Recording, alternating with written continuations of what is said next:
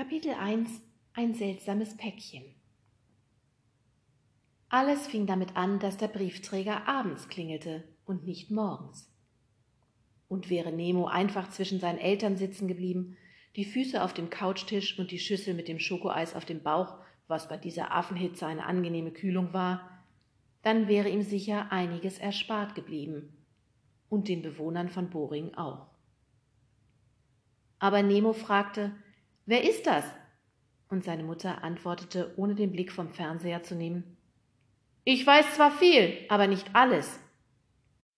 Ihre Haare flatterten im Wind, denn neben dem Fernseher standen zwei große Ventilatoren, die sich im Raum umsahen wie Bodyguards. Die Terrassentür und alle Fenster des großen Wohnzimmers waren weit geöffnet, um die Abendkühle ins Haus zu lassen. Machst du bitte mal auf, brummte Nemos Vater und schaufelte mit einem Tortilla-Chip Avocado-Creme aus einer Schüssel.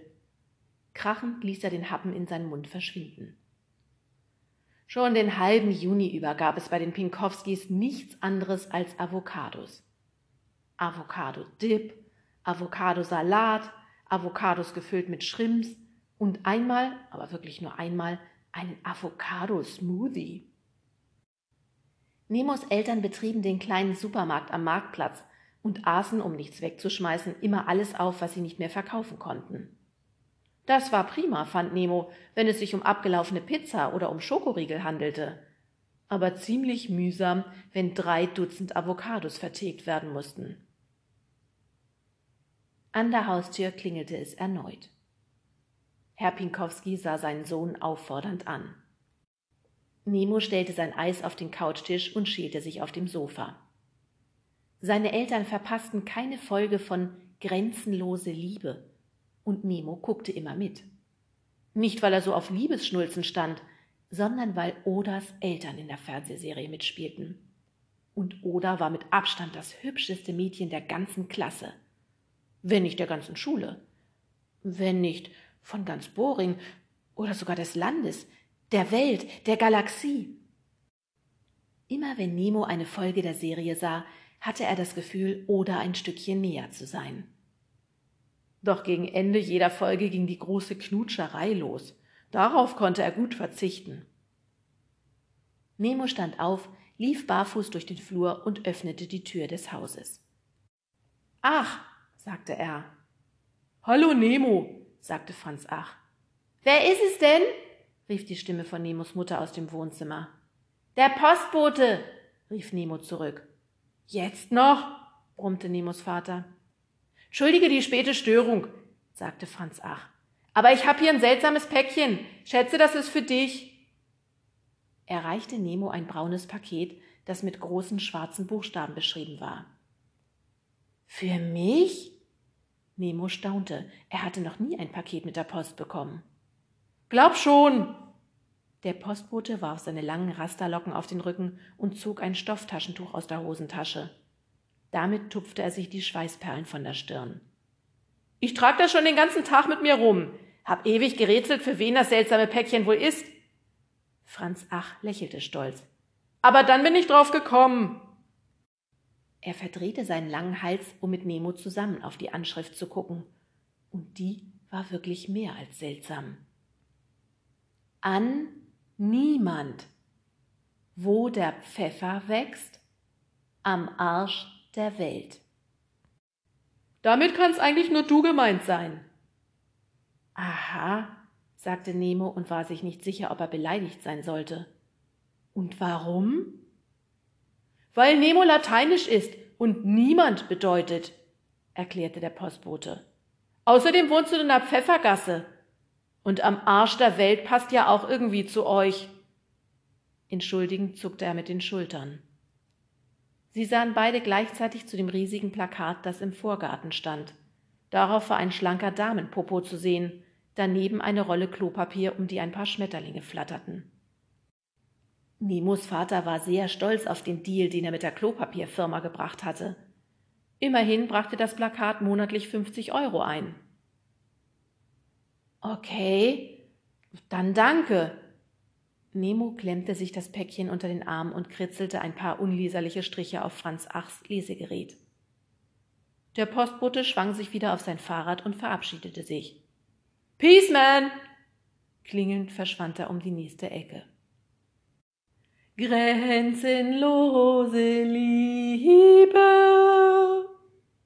Als Nemo zurück ins Wohnzimmer kam, lief bereits der Abspann. Und? Was war? Seine Mutter sah ihn neugierig an. Ich hab Post bekommen. Nemo kniete sich an den Couchtisch und schob mit dem Paket sein Eis zur Seite, das mittlerweile zu Brei geschmolzen war. Von wem? wollte sein Vater wissen. Ächzend erhob er sich und räumte Gläser und Schüsseln auf die Theke, die das Wohnzimmer von der Küchenzeile trennte. Keine Ahnung, antwortete Nemo. Steht kein Absender drauf. Er hielt das Päckchen neben sein Ohr und schüttelte es.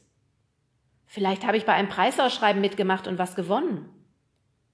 Er kramte die Schere aus der Schublade und durchtrennte den ersten Klebestreifen. Stopp! Seine Mutter setzte sich kerzengerade auf. Sie deutete auf den krakeligen Schriftzug, der sich quer über das Päckchen zog. Bitte nicht öffnen. Bissig. Das packst du mal lieber nicht aus, sagte sie in einem Tonfall, den Nemo nur allzu gut kannte. Warum? Na, weil bitte nicht öffnen draufsteht. Seine Mutter nahm ihm das Päckchen aus der Hand. Das könnte eine Briefbombe sein. Quatsch, entgegnete Nemo. Eine Briefbombe ist doch nicht bissig. Tatsächlich. Auch das noch. Misstrauisch beäugte seine Mutter die seltsame Warnung. Ihr Blick fiel auf die Adresse. Wie kommst du überhaupt auf die Idee, dass es für dich ist? Mit dem Empfänger bist sicher nicht du gemeint. Es gehört dir nicht, also bringst du es zurück. Sie stand auf und legte das Päckchen in den Flur. Gleich morgen früh gehst du zur Post, noch vor der Schule, versprochen? Aber es steht ja kein Absender drauf, protestierte Nemo. Wie soll ich es da zurückschicken? Soll sich die Post damit rumschlagen. Du bringst es zurück und damit basta. Mann, Mama! Nemo stand auf und schnaubte empört. Das ist mein Paket, damit kann ich tun und lassen, was ich will. Hör auf deine Mutter, mischte sich sein Vater ein, der scheppernd die Spülmaschine einräumte. Versprochen, wiederholte seine Mutter und starrte Nemo an wie die Schlange K den kleinen Mogli. Na gut. Nemo verdrehte die Augen. Er gab auf. Seine Mutter war zwar nicht streng, aber stur. Wenn sie sich was in den Kopf gesetzt hatte, blieb sie so hart wie steinaltes Brot. Und wehe, du hältst dich nicht dran. Sie drückte ihm einen Kuss auf den Scheitel und gab ihm einen Klaps auf den Po. So, und jetzt ab in die Koje. Mit hängenden Schultern trabte Nemo ins Bad. Missmutig putzte er sich die Zähne, rubbelte sich den Schokoeis-Schnurrbart von der Oberlippe und verschwand in seinem Zimmer. Schlecht gelaunt schmiss er sich aufs Bett. Das Leben in Boring war so langweilig wie eingeschlafene Füße. Und nun, wo endlich mal was passierte, hieß es sofort verboten. Vielleicht war was super Tolles in dem Paket, ein Laptop oder ein aufblasbares Schlauchboot. Vor Enttäuschung und Hitze konnte Nemo lange nicht einschlafen. Als er schließlich doch in einen unruhigen Schlaf fiel, träumte er von einer wilden Verfolgungsjagd. Zwei maskierte Verbrecher, die aussahen wie seine Eltern, hatten ihm ein Paket geklaut und flohen in einem schwarzen Porsche durch enge Straßen. Er jagte in einem roten Porsche hinterher. Immer wieder schrattelten ihre Wagen an Hausmauern entlang, das Blech sprühte Funken, die Reifen liefen heiß. Schweißgebadet wachte Nemo auf. Die Morgensonne knallte genau auf sein Bett. Na, wenigstens erlebe ich in meinen Träumen ab und zu mal ein Abenteuer, dachte er dankbar und stand auf. Hätte er gewusst, was für ein abenteuerlicher Tag ihm bevorstand, hätte er sich wahrscheinlich wieder hingelegt und weitergeträumt. Denn das, was an jenem Tag in Boring passierte, waren eindeutig ein paar Abenteuer zu viel.